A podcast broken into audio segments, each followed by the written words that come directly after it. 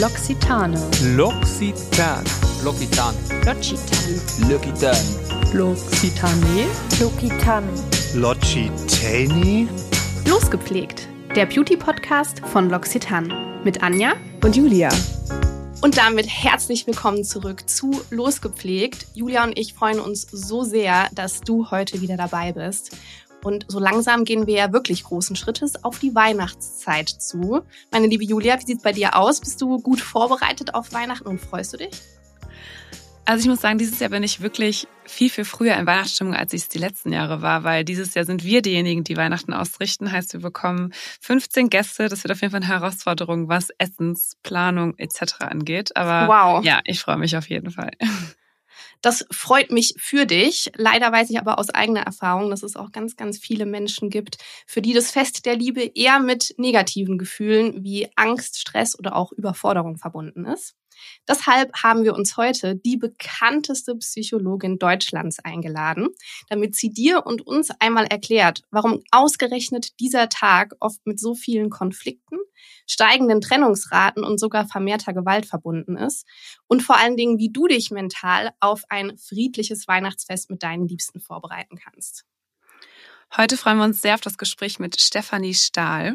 Stefanie moderiert mit Stahl aber herzlich oder so bin ich eben selbst zwei der erfolgreichsten deutschsprachigen Podcasts. Also du kennst mit Sicherheit einen der beiden. Und ja, mit diesem Podcast leistet sie einen super wichtigen Beitrag für die Normalisierung von Psychotherapie und den Problemen von, wie sie sagt, in Anführungsstrichen Normalgestörten. Außerdem ist sie mehrfache Bestsellerautorin. Vielleicht kennst du ja auch ihr Buch Das Kind, in dem muss Heimat finden, mit dem sie einen neuen Ansatz zur Arbeit mit dem inneren Kind verfasst hat. Mit diesem Werk hilft sie uns, die eigenen Bindungsmechanismen besser zu verstehen und auch die eigene Beziehung zum inneren Kind zu reflektieren und letzten Endes auch aktuelle Situationen oder aktuelle Beziehungen zu verbessern. Liebe Stefanie, wir freuen uns sehr, dass du da bist. Herzlich willkommen. Ja, danke schön. Danke für die Einladung hier. Stefanie, wir haben wie immer natürlich auch einen Mythos mitgebracht. Ja, das ist einfach ein wiederkehrendes Element in unserem Podcast. Anja und ich stellen immer eine These auf und die dürfen wir dann später mit deiner Hilfe auflösen oder du sagst uns einfach, was du dazu denkst.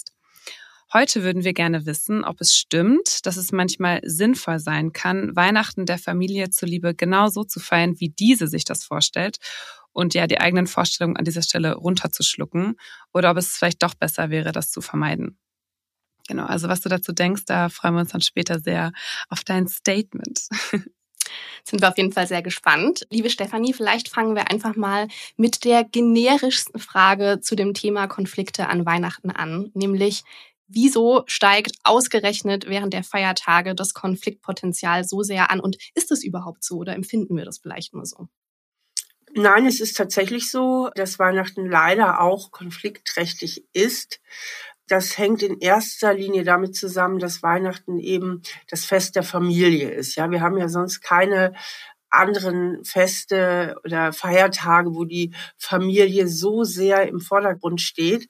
Und Familie sucht man sich ja eben nicht aus. Das ist anders als mit Freunden. Und da gibt es natürlich immer Beziehungen auch in vielen Familien, nicht in allen, die eben auch nicht so einfach sind und wo dann so alte Knöpfchen gedrückt werden, also sogenannte Mhm. Trigger, wie wir in der Psychologie sagen.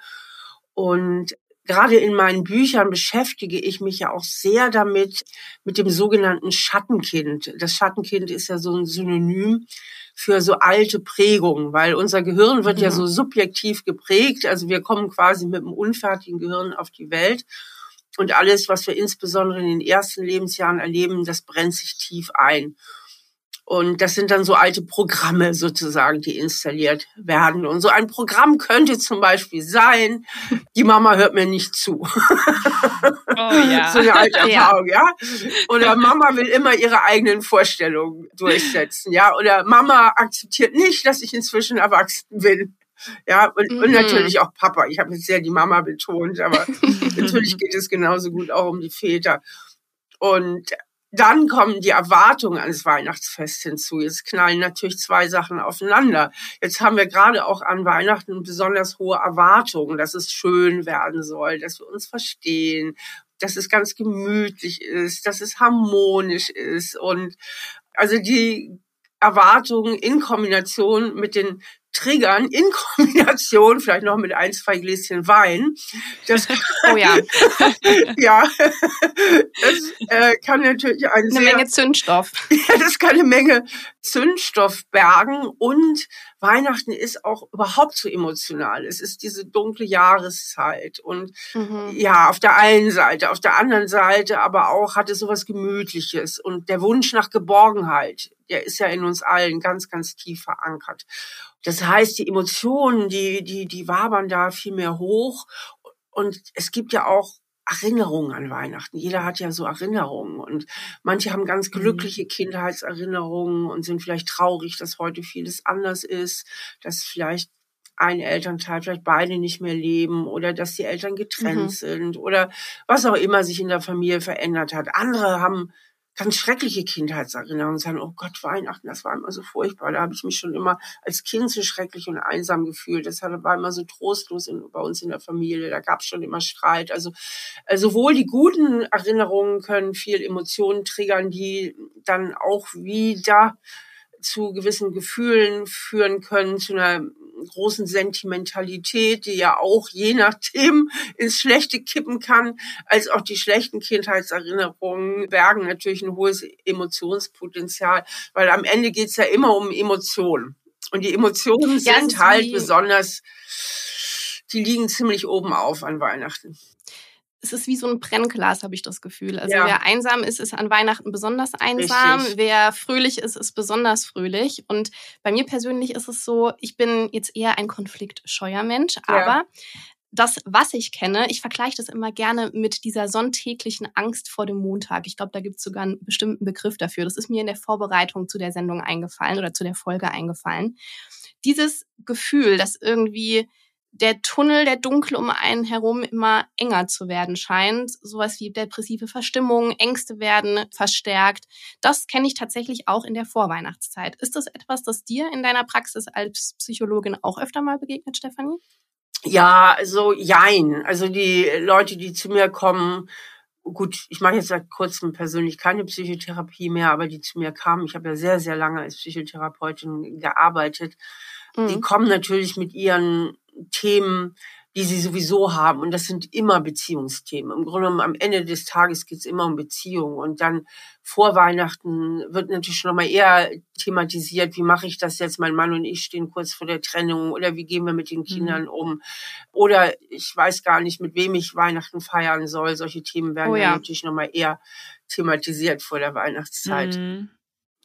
Ich könnte mir auch vorstellen, dass ganz viele von diesen schwierigen oder negativen Gefühlen alleine schon daher kommen, dass ich vielleicht an Weihnachten den Eindruck habe, bestimmte Dinge tun zu müssen, die ich mir vielleicht selbst so gar nicht aussuchen würde. Also als Beispiel fällt mir da sofort ein der weihnachtliche Kirchgang. Es gibt natürlich noch viele andere Beispiele. Hast du irgendwie einen Tipp für uns, wie man mit Weihnachtstraditionen umgehen kann, die sich für einen selbst vielleicht gar nicht mehr so stimmig anfühlen? Ja, ja, ja. Das Wichtigste ist, denke ich mal, in sich zu gehen und sich zu fragen, worum geht es mir eigentlich wirklich? Geht es wirklich jetzt um den mhm. Kirchgang oder geht es darum, dass ich ein Thema habe, dass ich nicht richtig gelöst bin von meinen Eltern, dass ich immer noch das Gefühl habe, dass ich viel zu viel Erwartungen erfülle meiner Eltern, beziehungsweise so das Gefühl habe, ich darf nicht Nein sagen, ich darf meine Eltern nicht enttäuschen. Ja, also ich würde als erstes mal so in mich gehen und mich fragen, worum geht es mir eigentlich wirklich? So, was steckt dahinter? Was steckt, ja, genau. Mhm. Was steckt eigentlich dahinter? Weil oft ist es wieder dieses Schattenkind, was ich eben erwähnt habe, das bestimmte innere Glaubenssätze auch hat, wie zum Beispiel, ich muss lieb und artig sein oder ich darf nicht enttäuschen oder auch ganz einfach, ich genüge nicht. Und dann kommt die Erwartung der Eltern, ganz viel geht es ja immer um den Umgang mit Erwartungen, ja, die Erwartung der Eltern zum Beispiel, ja, wir gehen ja immer in die Kirche und eigentlich geht es mir gar nicht um den Kirchgang, sondern dass ich vielleicht wieder getriggert werde in meinem alten Programm. Ich muss lieb und artig sein, ich muss mich anpassen oder was auch immer. Und dann kommt so eine innere Bockigkeit hoch. Was muss ich? Ich kann doch heute mal selber bestimmen und was soll das überhaupt? Ne? Und das ist dann der eigene, eigentliche Stress. Dann man sagt ja immer so schön, und das ist natürlich wahnsinnig wahr, es sind nicht die Dinge, auf die wir reagieren, sondern unsere persönliche Interpretation der Dinge. Das heißt, oh ja. man frage sich immer, wie interpretiere ich das denn jetzt? Also was ist denn meine persönliche Deutung davon, Mama erwartet oder Papa erwartet, dass wir in die Kirche gehen? Und wenn man jetzt zum Beispiel man hat für sich selber definiert, okay, ich möchte diesen weihnachtlichen Kirchgang einfach nicht machen, weil ich weiß, ich glaube nicht mehr an Gott, meine Werte haben sich verändert, wie auch immer dann steht man natürlich halt vor dem Konflikt, das natürlich anzusprechen. Wie kann man das denn möglichst smooth machen, ohne jemanden zu verletzen? Ja, das hängt natürlich auch immer so von der Art der Beziehung ab. Also ich bin oft eigentlich auch überrascht, wie wenig Konflikte manche Kinder ansprechen, wo ich denke, Gott, das wäre jetzt wahrscheinlich gar nicht so ein Drama, auch nicht für die Eltern. Mhm. Also öfters ist so dieses eigene Gefühl zu enttäuschen höher als es tatsächlich in der Realität ist. Das habe ich auch gerade gedacht. Ganz oft ist es ja so, dass wir uns vorher schon Geschichten erzählen, wie der oder die andere dann reagieren wird. Und dann mhm. reagiert unser Gefühl auf die Geschichte, die wir uns erzählen. Wir wissen noch gar nicht, ob das in der Realität so ist. Vielleicht würde die Oma sagen, ja, dann gehst du halt nicht in die Kirche, ist doch super, kannst schon mal den Tisch decken. Richtig, genau. genau, also auch da geht es darum, sich nochmal zu hinterfragen, sind meine Vorstellungen eigentlich wirklich realistisch oder sind sie wenig realistisch? Und das ist immer, man, ich finde, dafür gibt's immer nicht so richtige Patentrezepte, ja. Mhm. Erstmal, wie wichtig ist es mir wirklich? Also worum geht es hier eigentlich? Ist es jetzt wirklich so ein Biggie, in die Kirche zu gehen, beziehungsweise nicht in die Kirche zu gehen? Wie wichtig ist es mir? Zweitens, okay, wenn es mir wichtig ist, rechtzeitig ansprechen. Mhm. Rechtzeitig ah, ansprechen ist immer eine verdammt gute Idee. Dann können sich alle schon mal drauf einstellen. Also äh, einfach schon mal ein paar Wochen vorher über das Weihnachtsfest reden und dann sagen, so Kirche ist so gar nicht mehr meins, also wenn es dem so ist. Und äh, ich weiß, dir ist das sehr wichtig, aber für mich ist es eben irgendwie auch wichtig. Ich, ich möchte da nicht hingehen und das dann rechtzeitig und freundlich ansprechen. Und ich sage auch immer, es geht ja keinerlei Information verloren, wenn man etwas freundlich sagt. Also viele Menschen, gerade die konfliktscheu sind, wie soll ich sagen, die schlucken sehr viel runter und dann irgendwann ist die Wut so groß und die Wut ist dann größer als die Angst. Also die warten halt innerlich unbewusst so lange, bis die Wut größer ist als die Angst vor dem Konflikt. Aber wenn die Wut schon mhm. so groß ist, dann wird es meistens ziemlich unfair angesprochen. Also nach dem ja. Motto, man hat jahrelang nichts gesagt und plötzlich haut man dann alles raus. Deswegen bin ich immer eine Freundin davon, Dinge rechtzeitig anzusprechen. Und ich fühle mich ertappt. ja. Und da das Gespräch zu suchen. Und auch gerade wenn man konfliktscheu ist, da lohnt es sich auch immer hinzugucken, mit was in meiner Kindheit hat das eigentlich zu tun? Also welches alte Programm läuft da eigentlich bei mir? Was ist der rote Faden in die Kindheit? Und weil unsere Gehirne leben ja eigentlich immer in der Vergangenheit und projizieren die Vergangenheit auf die Gegenwart. Also um das mal ein bisschen weniger abstrakt auszudrücken. Ich sage mal, ich konstruiere jetzt einfach mal, man kam vielleicht als Kind aus einem Elternhaus, wo einiges unruhig war. Die Eltern haben sich vielleicht auch nicht so gut verstanden. Da waren immer wieder Spannungen und hat dann so als Kind das Gefühl gehabt, ich darf hier kein weiterer Anlass sein für Streit. Mhm. Ich muss mhm. gucken, dass ich alle glücklich mache und dass ich mich so verhalte, dass möglichst wenig Streit in der Familie ist. Ja, das heißt. Ich bin praktisch das Christkind. Ja, genau. äh, damit drückst du es sehr gut aus, weil das Kind dann viel zu viel Verantwortung übernimmt, was ja gar nicht die Verantwortung gehört ja gar nicht zu dem Kind. Also das Kind übernimmt dann zu früh die Verantwortung dafür, dass alle glücklich sind. Und wenn man sich mal solche Muster bewusst macht, sich überlegt, wie war denn das bei mir in der Familie? Welche Rolle hatte ich denn so? Oder wie wurde ich eigentlich so geprägt? Und sich dann fragt, sag mal, ist das denn überhaupt aber auch für heute noch so richtig oder war es damals eigentlich schon richtig? Weil eigentlich war ich ja nicht das Problem. Als Kind denkt man dann ja oft, ich bin das Problem, sondern ich hatte ein Problem. Nicht ich bin das Problem, sondern ich hatte ein Problem. Und die Verantwortung lag doch eigentlich bei meinen Eltern und ich habe damals aber sehr viel Verantwortung übernommen. Mhm. Und wenn man sich die Zusammenhänge mal so klar macht und sagt, Mensch, heute bin ich doch aber groß und meine Eltern sind auch groß, ja, also die, die können schon auch für sich sorgen und die können ja auch mal das Buch von der Frau Stahl lesen. Ja, also muss ja nicht immer alles Inhalt Verantwortung. Ja, genau. Es muss ja nicht immer alles Inhalt meiner Verantwortung liegen. Ähm, Ach, guck also mal, so hier direkt Geschenketipps auch. ja. Der Geschenke-Guide mit Stefanie Stahl. so lieben wir das. so, ist, auf jeden Fall kann man sich so mal dem Thema nähern und da nicht immer so automatisiert in seinen alten Strukturen fühlen und denken. Denn solange ich das nicht reflektiere, bin ich ja sozusagen die Sklavin meines eigenen Gehirns. Ja, dann, dann halte ich ja alles für richtig und wahr, was ich fühle und denke. Und deswegen ist ganz, ganz wichtig, diese Zusammenhänge für sich auch mal zu reflektieren und zu hinterfragen. Mhm. Vielleicht können wir an dieser Stelle einmal direkt zu unserem Mythos zurückkommen, den wir vorhin aufgestellt haben. Es war diesmal ein bisschen früher, aber ich denke, er passt gerade ganz gut. Ich kann ihn noch mal ganz kurz in Erinnerung zurückrufen. Kann es sinnvoll sein, dass wir in manchen Fällen den Erweiterungen der Familie nachgeben und die eigenen Vorstellungen eines gelungenen Weihnachtens runterschlucken oder ob wir es besser vermeiden sollten? Also ich denke, das ist einfach eine, eine ganz klare Abwägungssache. Grundsätzlich sollte man sich bewusst machen, dass man groß ist und das Leben mitgestalten kann und seine Beziehung mitgestalten kann. Ich gehe nochmal auf die Überanpassung in Kinderjahren zurück, weil das ist ein ganz, ganz wichtiges Thema, das natürlich auch nicht vor Weihnachten Halt macht. Im mhm. Gegenteil, dass da nochmal besonders getriggert wird. Also wenn die Eltern aus welchen Gründen auch immer irgendwie so ein bisschen überfordert sind, so auf die Kinder einzugehen, wie es die Kinder eigentlich bräuchten, dann übernehmen die Kinder oder das Kind die Verantwortung dafür, dass seine Beziehung zu den Eltern gelingt. Das heißt, es versucht sich so zu verhalten, dass es mit den Eltern gut klarkommt, dass es geliebt wird oder zumindest nicht zu viel gemeckert bekommt oder ausgeschimpft wird. Und dann etabliert sich so ein Gefühl von Beziehung ist nicht etwas, was ich mitgestalten kann, sondern Beziehung ist etwas, was ich irgendwie über mich ergehen lassen muss, ja? Oh ja, ja.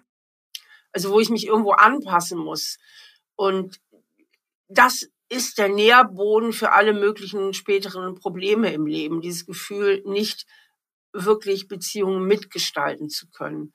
Und da kann man sich nicht bewusst genug machen, dass man ja heute groß ist und dass man ja eigentlich auch nicht mehr von Mama und Papa abhängt und dass man natürlich mhm. Beziehungen mitgestalten kann, dass man natürlich auch Recht hat, seine Wünsche zu äußern, mit einzubringen. Und je früher ich das tue, also nicht erst irgendwie äh, zwei Tage vorher, alle am besten noch am selben Abend, desto besser sind natürlich auch die Chancen, dass man ein vernünftiges Gespräch mit seinen Eltern führen kann. Und wie gesagt, vorher immer noch mal den Realitätscheck.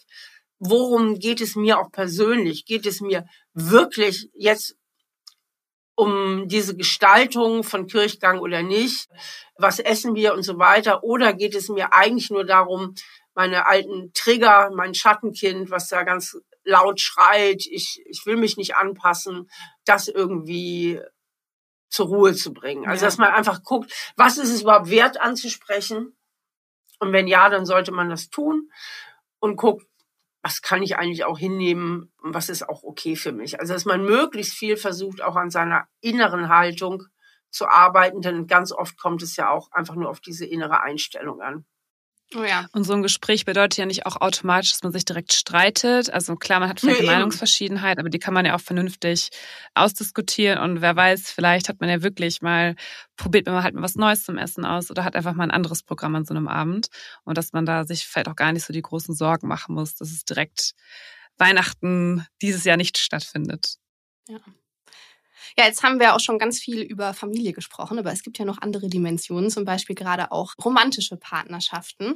Und ich könnte mir vorstellen, dass wenn man vielleicht auch noch gar nicht so lange zusammen ist, es da auch viel Konfliktpotenzial gibt. Also die eine ist vielleicht noch nicht so weit und möchte Weihnachten lieber getrennt bei den Familien verbringen. Der andere wünscht sich äh, schon ganz viel Gemeinsamkeit.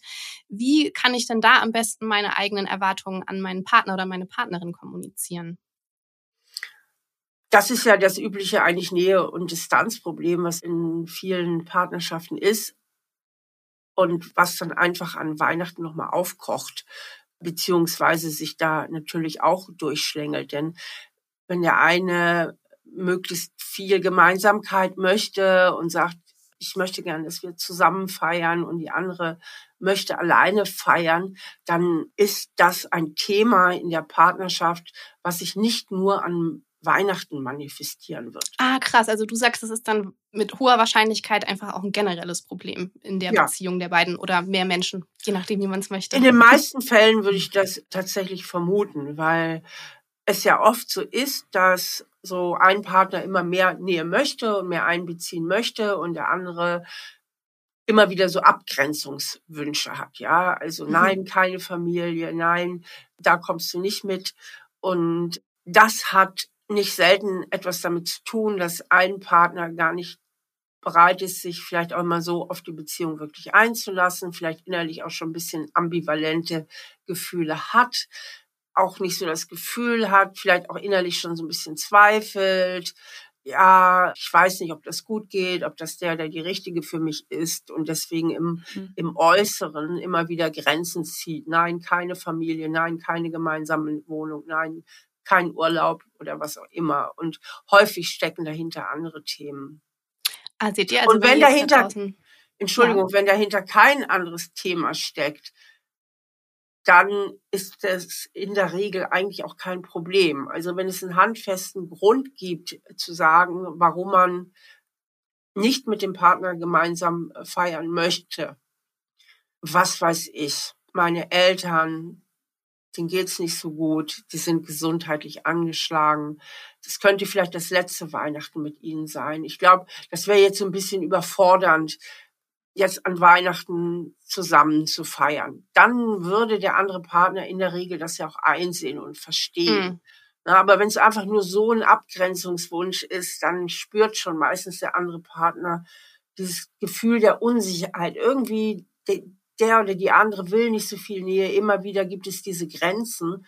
Und dann ist das meistens auch ein Dauerthema, also oder schon ein bereits bestehendes Thema in der Partnerschaft. Aber das ist doch sehr gut, wenn ihr da draußen jetzt zuhört und gerade dieses Thema bei euch in der Partnerschaft habt, dann wisst ihr jetzt, Weihnachten ist einfach nur ein guter Anlass, dieses Thema ganz generell mal anzuschauen. und grundsätzlich an der Beziehung zu arbeiten. So. Äh, ich habe auch mal so den Eindruck, dass wenn man zum Beispiel jetzt einen Partner mit äh, neu in die Familie reinbringt, so gerade in der Anfangsphase steht man ja noch mal ein bisschen mehr unter Beobachtung. Wer oh, sagt ja. das? Wie reagiert sie oder andersrum? Genau, stimmt es denn eigentlich tatsächlich, dass die Trennungsstatistik nach den Feiertagen in die Höhe schnellt? Und ja, also gut, die Erklärung dafür ist ja wahrscheinlich, dass man einfach vielleicht zu viel Zeit zusammen verbringt, aber gibt es da noch andere Gründe? Ja, es ist eben nicht selten so, dass permanente und chronische und schwelende Konflikte oder Dauerkonflikte manchmal an Weihnachten dann total eskalieren. Und gut, dann kommt im einem Schwung das neue Jahr. und dann eventuell die Idee, ich glaube, ich muss hier mal einen grundsätzlichen Cut ziehen und irgendwie und ganz neue anders, Frisur tragen. ganz anders ins neue Jahr starten. Aber der Hauptgrund ist natürlich, dass durch die Emotionalität an Weihnachten Konflikte einfach auch eskalieren können. Mhm. Ja. Ja, ich bin selbst ja äh, leider auch ein Scheidungskind. Ihr seht schon, ich nutze diese Folge mal wieder für eine persönliche Therapiestunde. ja. genau. Und für mich ist Weihnachten tatsächlich auch seit meinem sechsten Lebensjahr eigentlich nur noch mit Schmerz verbunden. Oh. Kann es denn für Eltern sinnvoll sein, dann nach der Trennung trotzdem Weihnachten zum Beispiel zusammen zu verbringen, der Kinder zuliebe, oder zumindest den 24.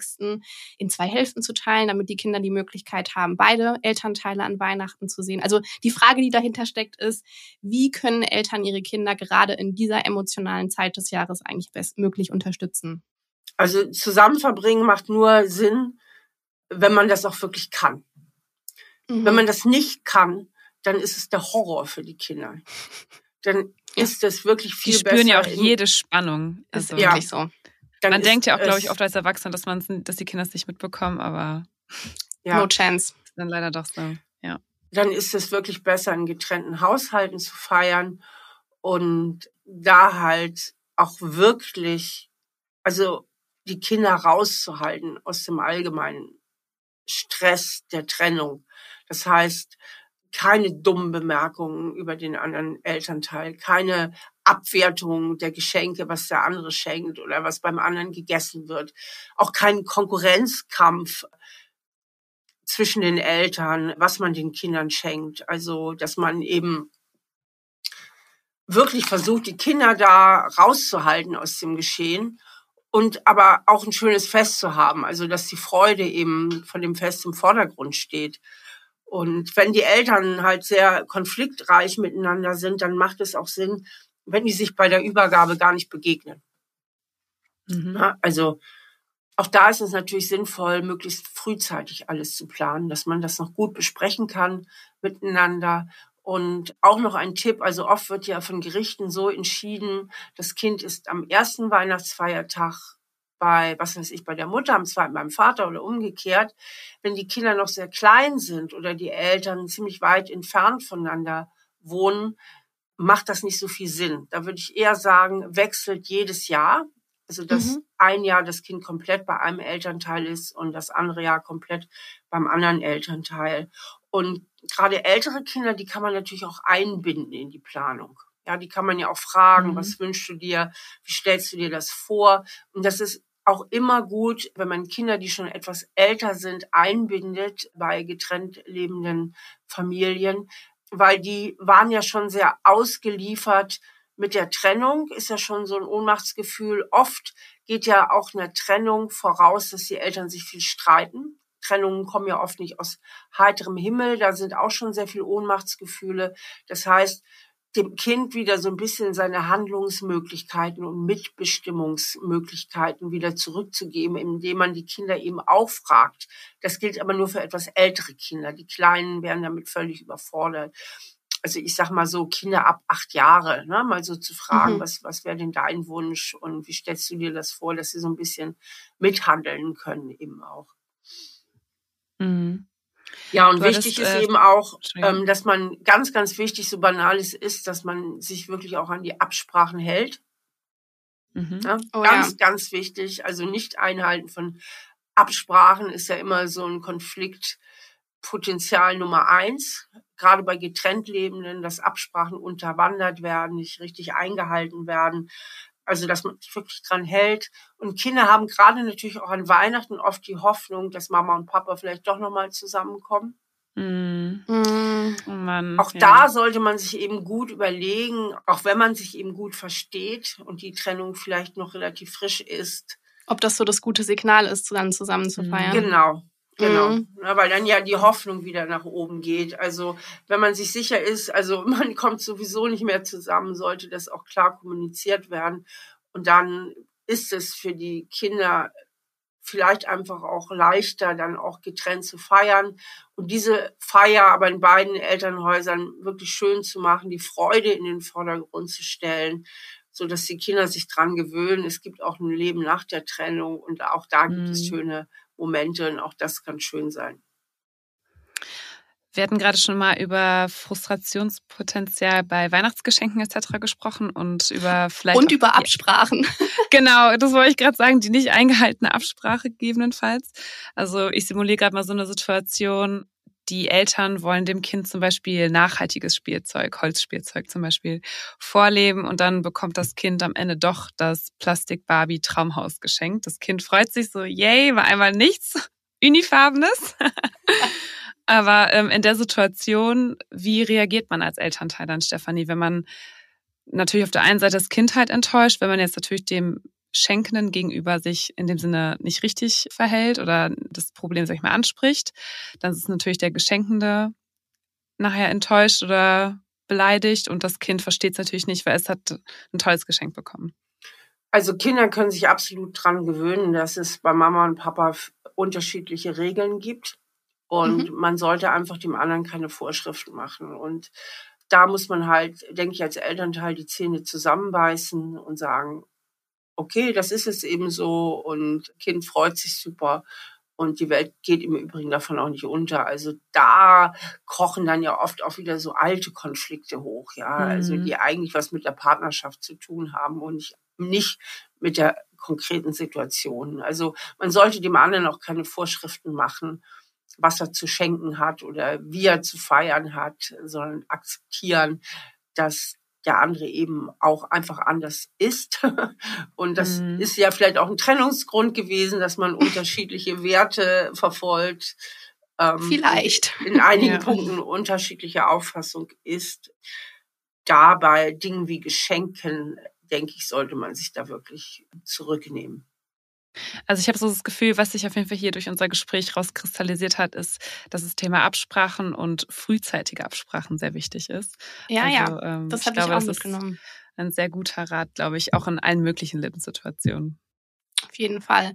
Und jetzt haben wir ja ganz viel über zwischenmenschliche Beziehungen gesprochen. Es gibt ja aber leider auch den ganz anderen Fall, nämlich Menschen, die keine schwierigen Familiensituationen zu navigieren haben an Weihnachten, weil sie niemanden haben tatsächlich. Und ich persönlich stelle mir das sehr schwierig vor, Weihnachten ganz alleine zu sein. Hast du da gute Tipps, Stefanie, wie man da auch wirklich, ja, gut zu sich selbst sein kann und da gut durchkommt, wenn man wirklich ganz alleine ist?